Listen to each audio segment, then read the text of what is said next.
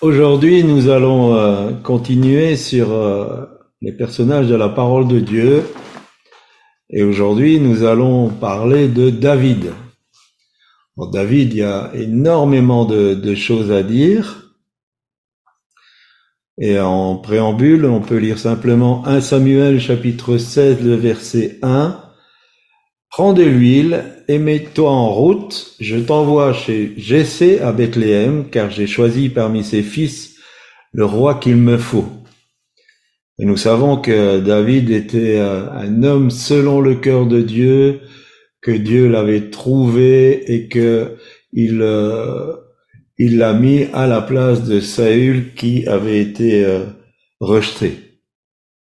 Alors on peut pas voir euh, sur une après-midi, à moins que euh, on termine vers 22-23 heures, on ne peut pas voir toute la vie de David, mais c'est intéressant quand même de, de voir un peu euh, cet homme et certaines situations. Et personnellement, je trouve David très attachant. C'est un personnage euh, vraiment euh, emblématique, on va dire. Il était à la fois euh, artiste, donc à certains moments, il avait un fonctionnement des réactions d'artiste, mais aussi c'était un guerrier. Et ça semble un peu contradictoire, c'est ces deux facettes de la personnalité de David, mais pourtant il les faisait tous les deux avec euh, la même énergie, avec la même franchise, avec euh, la même sincérité. Il y a beaucoup d'enseignements à, tirer parce que il euh, prend une grande place dans l'Ancien Testament et sa vie est, est bouleversante dans, le sens de toutes les péripéties qu'il a vécues et aujourd'hui, on va juste aller jusque Goliath. Dans le psaume 51, au verset 5, nous pouvons lire Voici, je suis né dans l'iniquité, et ma mère m'a conçu dans le péché. Par rapport à cette, euh, à cette déclaration qu'il fait dans, dans les psaumes, et aussi par rapport à son aspect physique qu'on va voir un peu plus tard, on peut penser que David était euh, le fruit d'une relation illicite entre Jessé et une autre femme qui n'était pas euh, la mère des, sept autres fils. Ça explique aussi euh, un peu le, le, rejet dont il faisait l'objet, parce qu'il n'était absolument pas considéré ni par son père, ni par ses frères. D'ailleurs, euh, le frère aîné, Eliab, voici ce qu'il va lui dire au, moment où euh, il va être confronté à Goliath. Pourquoi es-tu venu ici? Donc j'ai pris euh, la version en français courant. À qui as-tu laissé ton petit troupeau dans le désert? Je te connais bien, petit prétentieux, espèce de vaurien. C'est pour assister au combat que tu es venu. Et c'était le regard du frère aîné ou de son demi-frère aîné sur David. D'ailleurs, on lui assignait des besognes qui étaient euh, euh, le travail de, de serviteur, pour ne pas dire euh, d'esclave. la famille de, de David, Jessé, était un homme relativement aisé. On le voit quand il va faire un, un don de nourriture pour euh, les soldats. Donc euh, c'était pas le, problème qui manquait euh, d'argent pour pouvoir payer quelqu'un pour surveiller les moutons, mais c'est parce que quelque part on voulait se débarrasser de, de David.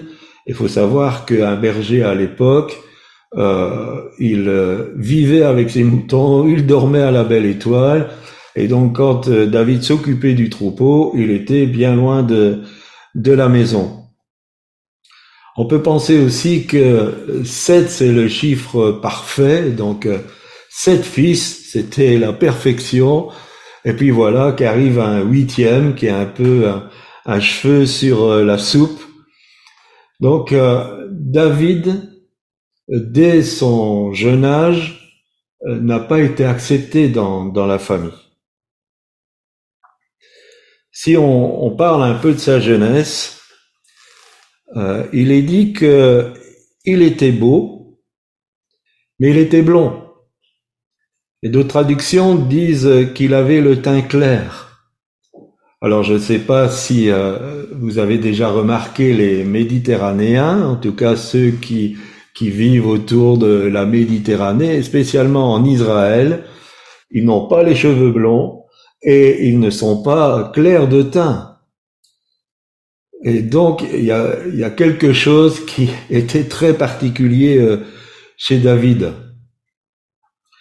Cependant, euh, et ça j'aime comment Dieu intervient, Dieu va le rétablir. Parce que Dieu ne regarde pas à ses considérations, comme il le dira à Samuel, euh, l'homme regarde à ce qui à ce qui frappe les yeux, mais Dieu lui regarde au cœur. Et si David ne plaisait pas aux hommes et à sa famille, son cœur plaisait énormément à Dieu. Et comment va-t-il le relever? Alors là, c'est c'est extraordinaire parce que vous savez que Samuel a été envoyé chez Jessé, c'est euh, notre verset de base. Il allait pour oindre un des fils de Jessé roi. Et donc, euh, le fait de la visite du prophète, c'était tout un protocole euh, c'était euh, une fête. C'était euh, quelque part honorifique pour la famille qui recevait le, le prophète, surtout un prophète comme Samuel. Et donc Samuel va venir, les, les, fils vont se présenter les uns après les autres, et finalement, malgré euh, que certains semblaient extérieurement capables de devenir rois, dans les sept, il n'y avait pas le choix de Dieu. Et euh, Samuel va demander à Jessé, mais est-ce que c'est là tous tes fils? Euh, Samuel était suffisamment en communion avec Dieu pour se dire, euh, il doit en avoir un autre quelque part, parce que si Dieu m'a envoyé, c'est qu'il y a un fils qui doit être consacré roi. Et euh, va dire, oui, il y a bien encore le, plus jeune qui est près des moutons. Et comment Dieu va relever David? Samuel va dire, envoie le chercher, ordonna Samuel, nous ne commencerons pas le repas sacrificiel avant qu'il soit là. Voilà comment Dieu va rétablir David aux yeux de ses frères au lieu de son père. Il va dire, si David n'est pas là, il n'y a pas de fête, il n'y a pas de sacrifice, il n'y a pas l'honneur de la présence du prophète. S'il n'est pas là, tout est annulé. Je ne sais pas euh, comment vous réagiriez, mais si euh, dans un endroit on fait quelque chose de festif, vous n'êtes pas invité, et puis que euh, quelqu'un dise, eh bien écoute, tant que cette personne ne sera pas là, il n'y aura pas de fête. C'est très euh, euh, honorifique, c'est comment je dirais, c'est on est mis à l'honneur, on est rétabli dans son honneur. Et j'aime beaucoup comment Dieu fait avec euh, les personnes qu'on méprise, avec les personnes qu'on écrase, parce que nous avons pu voir cela souvent dans le ministère, que Dieu relève. Et euh, me vient à l'idée ce, ce psaume qui dit ⁇ Tu relèves ma tête, tu relèves ma tête, malgré tous ceux qui ont essayé de la couper, tu relèves ma tête. ⁇ David, c'était aussi un musicien doué déjà très euh, son jeune âge, et il avait une onction de délivrance. Au travers de sa façon de jouer et de louer Dieu, il y avait une action de délivrance. C'est ce que nous pouvons lire dans 1 Samuel au chapitre 16, le verset 23. Et lorsque l'Esprit de Dieu était sur Saül, David prenait la harpe et jouait de sa main. Saül respirait alors plus à l'aise et se trouvait soulagé et le mauvais esprit se retirait de lui.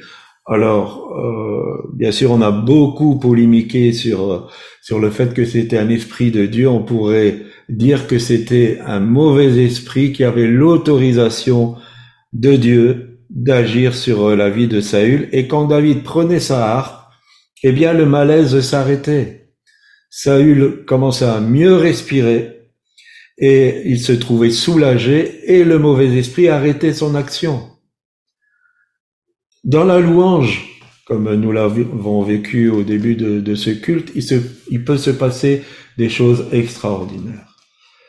Et euh, quelquefois, des, délivrances peuvent se manifester sans qu'il y ait même le besoin d'une intervention humaine. Mais dans la louange, Dieu peut guérir, peut consoler, peut rétablir et aussi délivrer. Et on sait que David, en tant que musicien, il a marqué toutes les époques. Aujourd'hui, nous lisons encore et beaucoup sont très encouragés à la lecture des psaumes. Nous lisons encore euh, ces chants, ces chants qui étaient inspirés prophétiquement.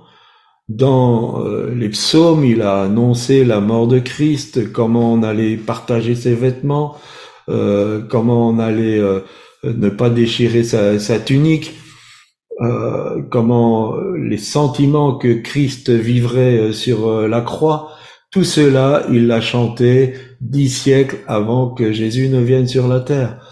Il était très inspiré. Quand nous parlons de louange prophétique, voilà de quoi nous parlons.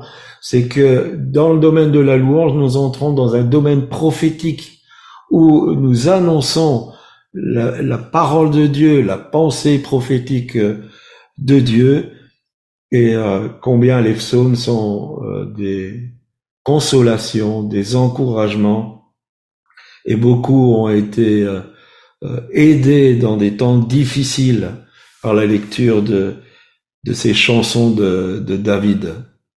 David était vraiment un, un musicien inspiré et très avec beaucoup de dextérité. Nous en arrivons à ces premières victoires. À Samuel chapitre 17, versets 34 à 36, David dit à Saül, ton serviteur faisait paître les brebis de son père. Alors écoutez bien. Hein. Et quand un lion ou un ours venait en en, en enlever une du troupeau, je courais après lui, je le frappais et j'arrachai la brebis de sa gueule. S'il se dressait contre moi, je le saisissais par la gorge, je le frappais et je le tuais. C'est ainsi que ton serviteur a terrassé le lion et l'ours. Alors les mêmes mains jouaient de la harpe et ça amenait euh, la consolation, ça amenait la délivrance et les mêmes mains attrapaient l'ours par la gorge et puis lui faisait sa fête. Mais quelle détermination Je courais après lui, je le frappais, et j'arrachais la brebis de, sa gueule, et si jamais il se rebiffait, eh bien c'était fini pour lui. Cela dénote euh, tout son caractère d'abord de sérieux pour sa tâche. Parce que même si il était dans une tâche pas très valorisante pour euh, un enfant d'une famille aisée, il le faisait très correctement. Il le faisait avec euh, conscience. Ça montre aussi qu'il n'était pas atteint par l'amertume. Parce qu'ici, il avait laissé l'amertume envahir son cœur et dire, euh, bon, après tout, je suis pas bien vu, je suis rejeté par ma famille, euh, qu'est-ce que ce troupeau, il m'intéresse. Euh, s'il y a un ours qui vient ou un lion qui vient chercher une brebis, eh bien tant pis, euh, c'est pas grave, on mettra ça dans les pertes et fracas. Mais non, il prenait son rôle vraiment à cœur et l'amertume n'avait pas gagné son cœur. Ça démontre aussi un certain courage. Je ne sais pas si là ou l'une d'entre nous cet après-midi a déjà couru derrière un ours ou un lion pour, pour lui faire sa fête. Je ne pense pas. On court, mais dans l'autre sens. Son amour pour les brebis aussi.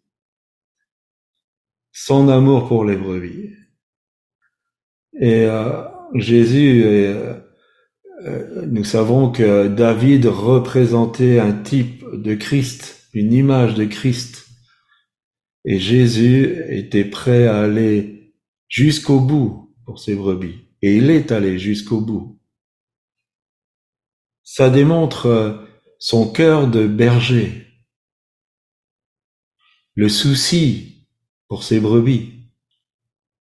Et bien souvent, celles qui se font attraper par les bêtes sauvages, c'est celles qui se sont écartées du troupeau. Mais il les avait en souci suffisamment pour, quelque part, mettre sa vie en danger pour les sauver. Donc nous voyons par là que dès sa jeunesse, David était aussi un guerrier. C'était quelqu'un qui euh, qui ne se laissait pas aller à la fatalité, qui ne se laissait pas aller aux circonstances, mais qui savait se battre qui savait remporter des victoires. Et là, j'aimerais que nous comprenions que dans le domaine du combat de la foi, il faut y aller étape par étape.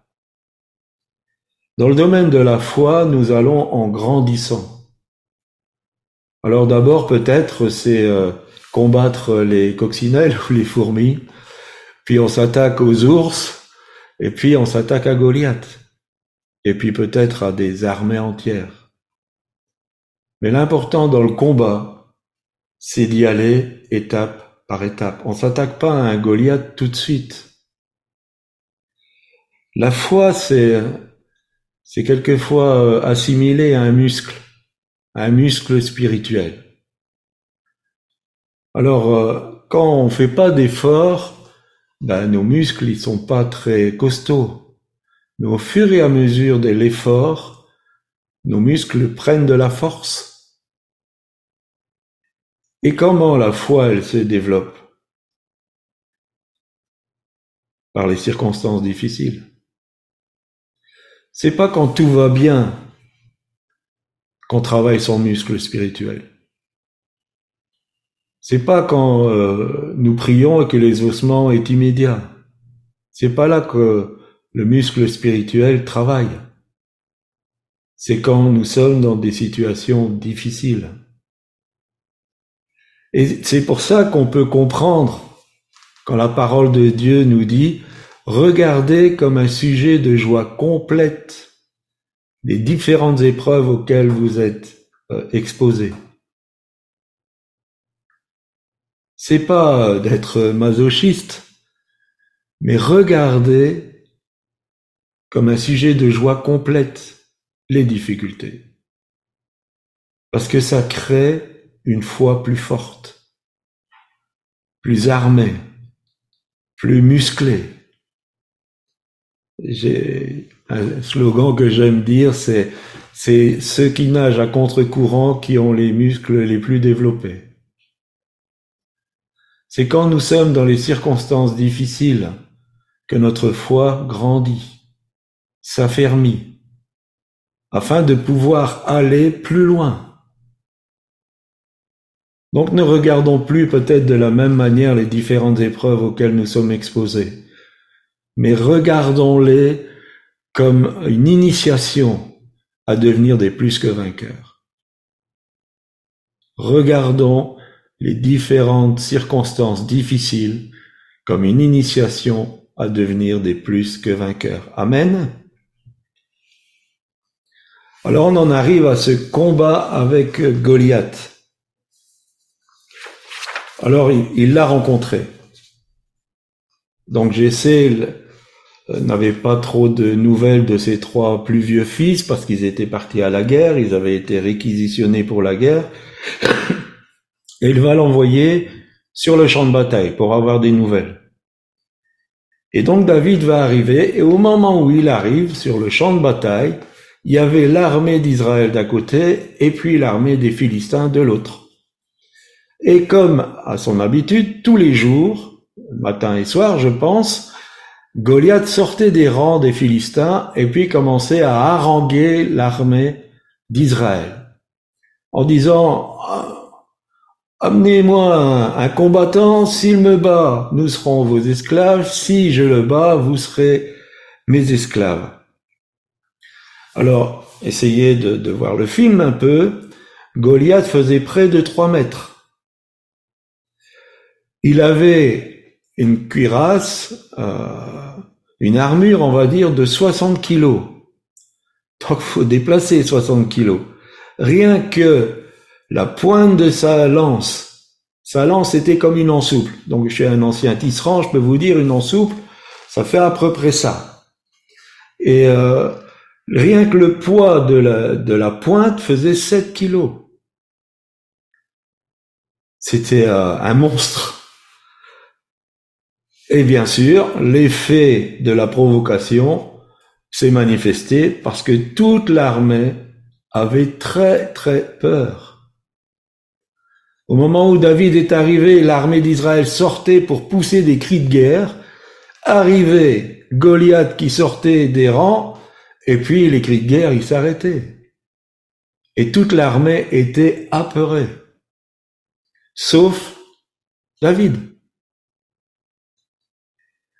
Qu'est-ce qui faisait que David n'était pas effrayé? On pourrait dire, bon ben il n'était pas dans les soldats enrôlés, s'est dit, euh, je fais livrer euh, les fromages et puis les pains que mon papa m'a demandé d'envoyer, et puis je retourne bien vite chez nous. Non. David a réagi comme il a réagi parce qu'il savait contre qui était prononcée la provocation. C'était contre l'armée du Dieu vivant. David savait que le combat, il se situait pas à un niveau humain. Mais Goliath était en train d'insulter le Dieu vivant, son Dieu vivant, son Dieu pour qui il avait ces si beaux chants de louange. Sa louange n'était pas que des paroles. Il aimait son Dieu vivant il avait euh, du respect pour sa réputation. Et il savait que là, cet homme, quel qu'il soit, comment il soit physiquement, ça avait aucune importance. Sa provocation, elle allait directement contre l'Éternel. C'est la pulsion de l'esprit. David a été sous l'onction du Saint-Esprit à partir du moment où il a reçu l'onction royale. À partir de ce moment-là, il a reçu l'onction de l'Esprit. Et c'est l'Esprit en lui qui a provoqué cette indignation.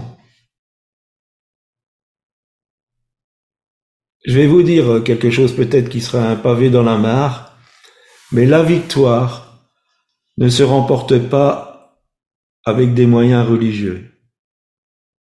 Et on va en parler. Le piège de l'esprit religieux. Saül voulait que David porte son armure. Alors David a essayé, il était soumis, et quand on lui a mis euh, l'armure de Saül, il pouvait plus bouger. Et en préparant ce message, j'ai dit, ah ben voilà une belle illustration de Matthieu 23, 4. Et qu'est-ce que nous dit ce texte? Il lie des fardeaux pesants et les met sur les épaules des hommes, mais ils ne veulent pas les remuer du doigt. Celui qui devait porter l'armure de Saül, c'était Saül. C'était Saül qui devait montrer à l'armée comment régler le compte de Goliath. C'était à lui aller l'affronter. Il avait enlevé son armure et il voulait qu'un autre la porte c'est l'esprit religieux. Nous sommes quelquefois peinés par des conseils euh, pastoraux. Et ces conseils pastoraux, c'est mettre sur les gens des fardeaux que ces pasteurs ne vont même pas bouger du petit doigt. Nous avons euh, j'espère qu'on va pas euh, se méprendre sur mes propos. Nous avons entendu des, euh, des femmes battues. Ça devenait intenable. Et les pasteurs disaient, mais tu peux pas quitter ton mari. Donc il fallait subir. C'est un fardeau que le pasteur ne porterait même pas lui-même. Il ne le porterait pas du petit doigt. Alors attention à l'esprit religieux, parce qu'il peut donner des, euh, des choses que les religieux eux-mêmes ne porteront pas. Pourtant, les pharisiens avaient beaucoup euh, d'obligations, d'exigences, de, euh, ils faisaient beaucoup de choses, mais ils mettaient sur les gens des fardeaux pesants. Et il y a des chrétiens aujourd'hui, ils sont sous des fardeaux pesants, des fardeaux pesants de conseils, des fardeaux pesants de d'enseignement. Et quand on est sous ce fardeau pesant, on ne sait plus avancer. On ne sait plus bouger. On est tétanisé. On veut mettre sur nous quelque chose qu'un autre doit porter. Je dis souvent, l'exigence que Dieu a envers moi, c'est pour moi. C'est pas pour les autres. Je répète, L'exigence que Dieu a pour moi, c'est pour moi, pas pour les autres. La victoire ne se remporte pas avec les moyens religieux. C'est pas des jeunes répétés qui donnent la victoire. C'est pas des euh, prières interminables qui donnent la victoire. C'est pas des déclarations fracassantes qui donnent la victoire. C'est la pulsion de l'esprit qui donne la victoire. Souvent les jeunes d'ailleurs, on jeûne pas pour Dieu, on jeûne pour soi. Et on pense que parce qu'on jeûne, Dieu va être plus favorable. C'est une ineptie. Dieu est Dieu, quand il a décidé quelque chose, il le fera. C'est pas le jeûne qui va, euh, disons, euh, fléchir Dieu. C'est pas, c'est pas le jeûne qui va l'obliger à faire quelque chose. Et si la pulsion de l'esprit, c'est de nous demander de jeûner ou d'avoir des temps de prière particuliers, si c'est la pulsion de l'esprit, c'est parce que c'est nécessaire dans le cadre du combat. Mais c'est quelque chose qui est pour moi. C'est pas pour les autres. Nous avons visité une, communauté euh, africaine. Bon, je suis pas en train de, faire un, cliché qui multipliait les, les jeûnes, les, nuits de prière, les, euh, toutes sortes de choses de la sorte. Le peuple était très très fatigué. Et le pasteur était complètement dans l'égarement au niveau sexuel. Il avait plein de sœurs avec qui il, euh, il avait eu des aventures. Et c'est lui qui exigeait ses jeûnes et ses réunions de prière interminables. Et quelque part, l'esprit religieux amène à, ce fait de, euh, de, la surcharge. Parce que pour en revenir à l'esprit de Pharaon, autant les gens quand ils sont surchargés, ils prennent plus le temps de réfléchir. Ils prennent plus le temps d'analyser. Alors pour vous mettre en garde, quand nous avons quitté cette communauté, elle a explosé. Parce que il y avait une, une action de Dieu, c'était pas, c'était pas correct. Et les gens étaient tenus. Les gens étaient dans, dans une vie qui, qui n'est pas de la liberté. Bon, j'espère que j'ai pas fait trop d'éclaboussures, mais c'est des choses pour lesquelles nous devons parler. Parce que ce que nous souhaitons, c'est que le peuple soit libre et qu'il n'ait pas des chaînes aux mains et aux pieds. Donc, pour le combat, soyons sous la pulsion de l'esprit et sur une connaissance approfondie de la personne de Dieu, parce que c'est lui qui assure la victoire. N'entrons pas dans des combats pour lesquels notre foi n'est pas encore assez forte. Ne faisons pas n'importe quoi. Mais allons-y avec la dose de foi que nous avons reçue. Et quand cette dose de foi, elle grandit, nous pouvons entrer dans des combats plus grands.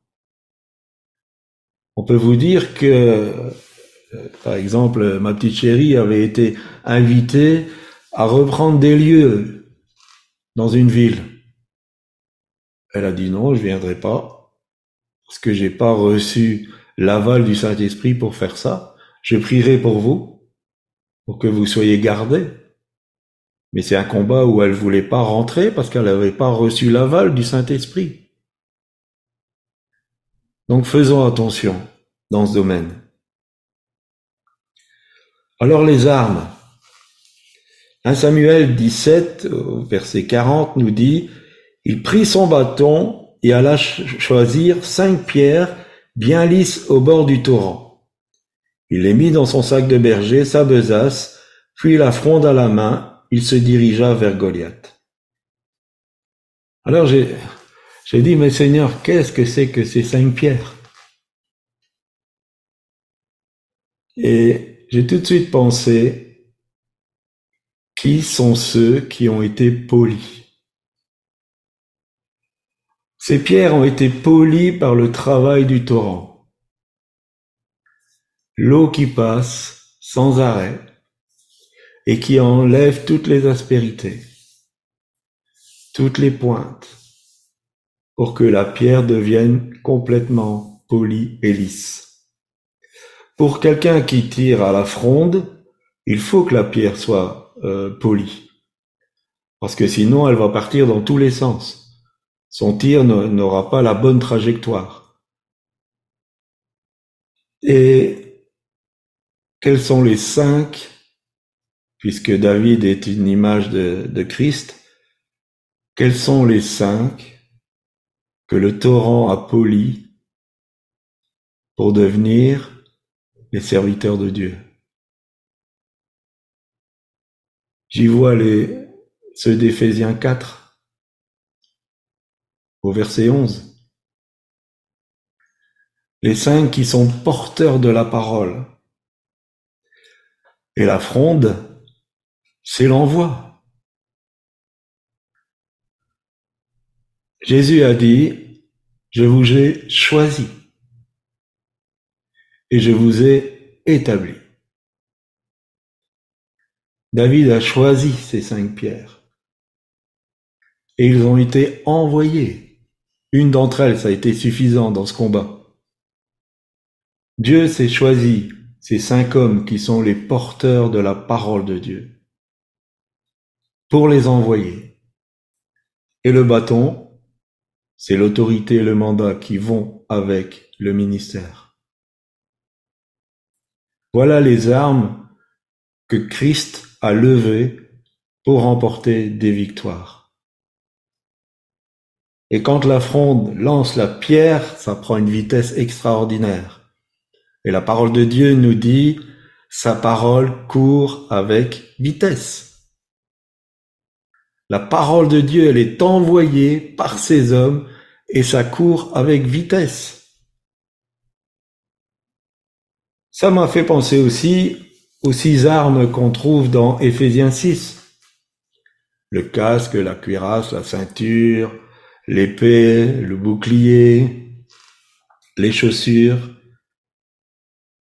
Donc il y avait cinq pierres, la fronde et le bâton de l'autorité.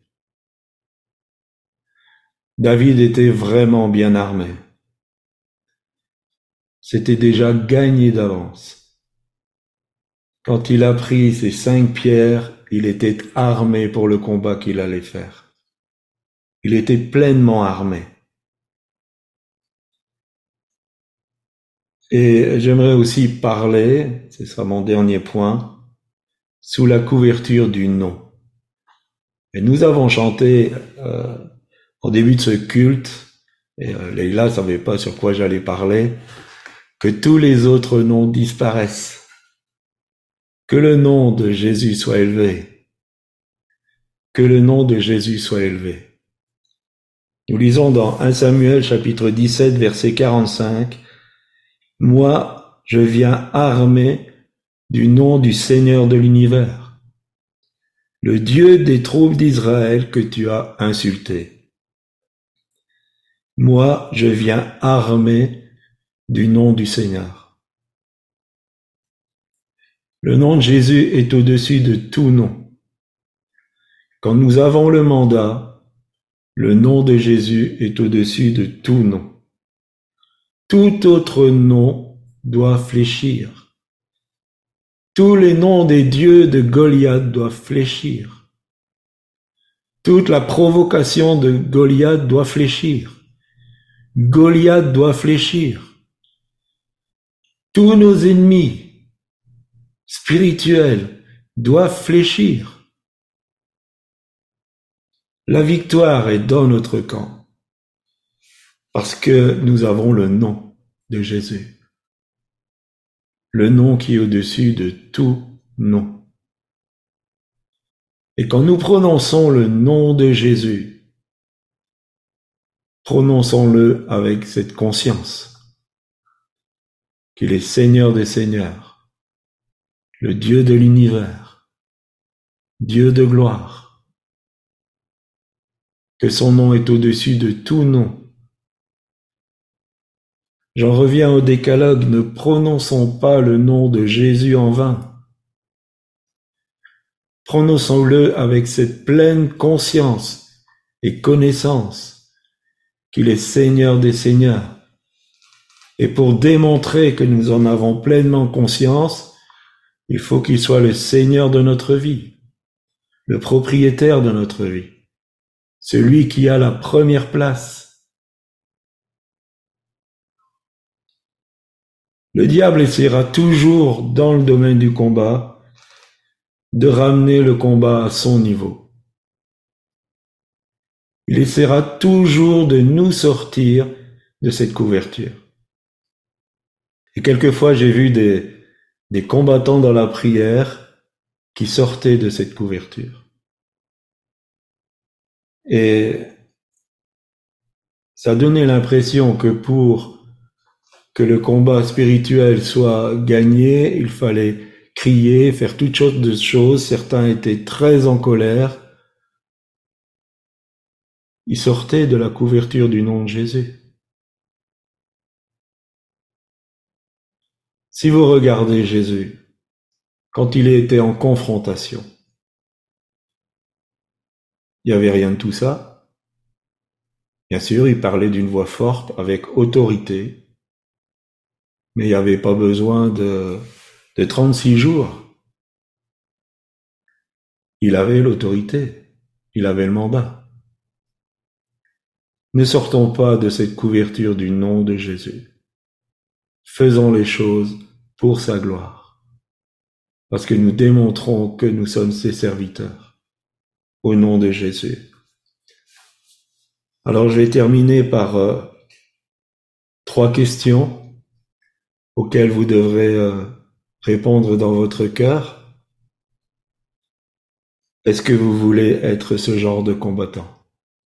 Est-ce que vous voulez être animé par l'Esprit de Dieu qui va vous conduire vers des conquêtes?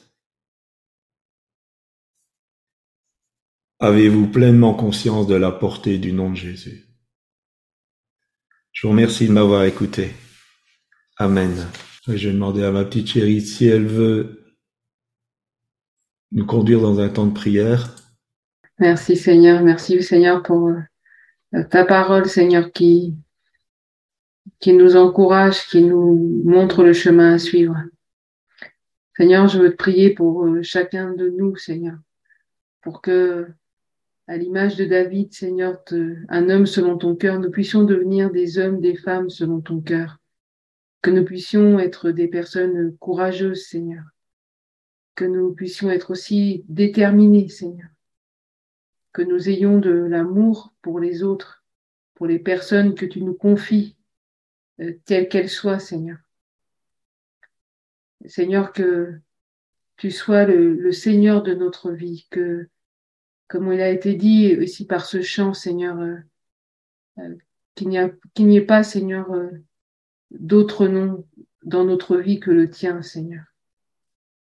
Et que tout, tout nom qui n'est pas euh, de toi, Seigneur, qui n'est pas le tien, puisse sortir de nos vies, Seigneur. Seigneur, nous voulons rester euh, sous ton aile, sous ton abri, parce que nous savons que c'est là que nous sommes en sécurité, Seigneur. Nous savons que c'est sous cette couverture, Seigneur, que, que nous sommes en sécurité, Seigneur, que nous sommes protégés, Seigneur, pour la mission que tu nous as confiée. Que nous ne sortions pas de cette mission, que nous ne sortions pas de cette euh, zone d'autorité que tu nous as confiée, Seigneur, mais que nous puissions rester, Seigneur, à l'abri. Je te prie aussi pour que chacun de nous, nous ne posions pas des fardeaux, Seigneur, qui soient lourds sur les épaules des gens, mais qu'au contraire, Seigneur, nous soyons des personnes qui euh, vont ôter, Seigneur, tous ces fardeaux, qui vont briser les jougs, Seigneur, en ton nom. Te le demandons, Seigneur, euh, au nom de Jésus. Manifeste-toi, Papa. Fais de nous, Seigneur, euh, des personnes combattantes. Nous voulons être des combattants, des combattantes pour, pour toi, pour l'avancement de ton royaume, Seigneur. Nous voulons euh, être cette armée, Seigneur, qui combat euh, pour toi, mais surtout avec toi, Seigneur. Nous voulons être animés par l'Esprit de Dieu, Seigneur. Fais de nous des hommes et des femmes qui sont pleinement animés par, par toi, Saint-Esprit. Viens, Saint-Esprit, euh, agiter nos vies, nous agiter à l'intérieur de nous pour que nous puissions, sous ta pulsion, remporter ces victoires dans lesquelles tu veux nous rentrer, Seigneur.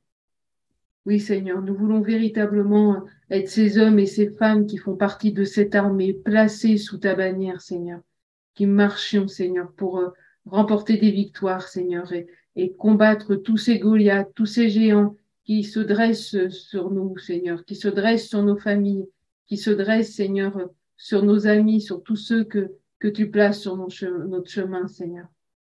Manifeste-toi, Papa, et et glorifie ton nom. Fais de nous ces hommes et ces femmes. Il n'y a que par ton esprit qu'on peut devenir ces personnes, Seigneur. Seigneur, rends-nous amoureux de toi, Jésus, que nos cœurs y battent pour toi et que nous puissions marcher au diapason de ton cœur, Seigneur. C'est la prière que je t'adresse, Seigneur, pour chacun de nous, Papa. Et si nous avons des difficultés, Seigneur, eh bien, que chacun de nous, nous puissions euh, déposer tout ça au pied de la croix et ensemble, Seigneur, combattre, Seigneur, le géant qui attaque notre sœur, qui attaque notre frère. Et, Seigneur, euh, qu'il puisse être comme Goliath, terrassé au nom de Jésus, Seigneur. Merci, Seigneur. Amen.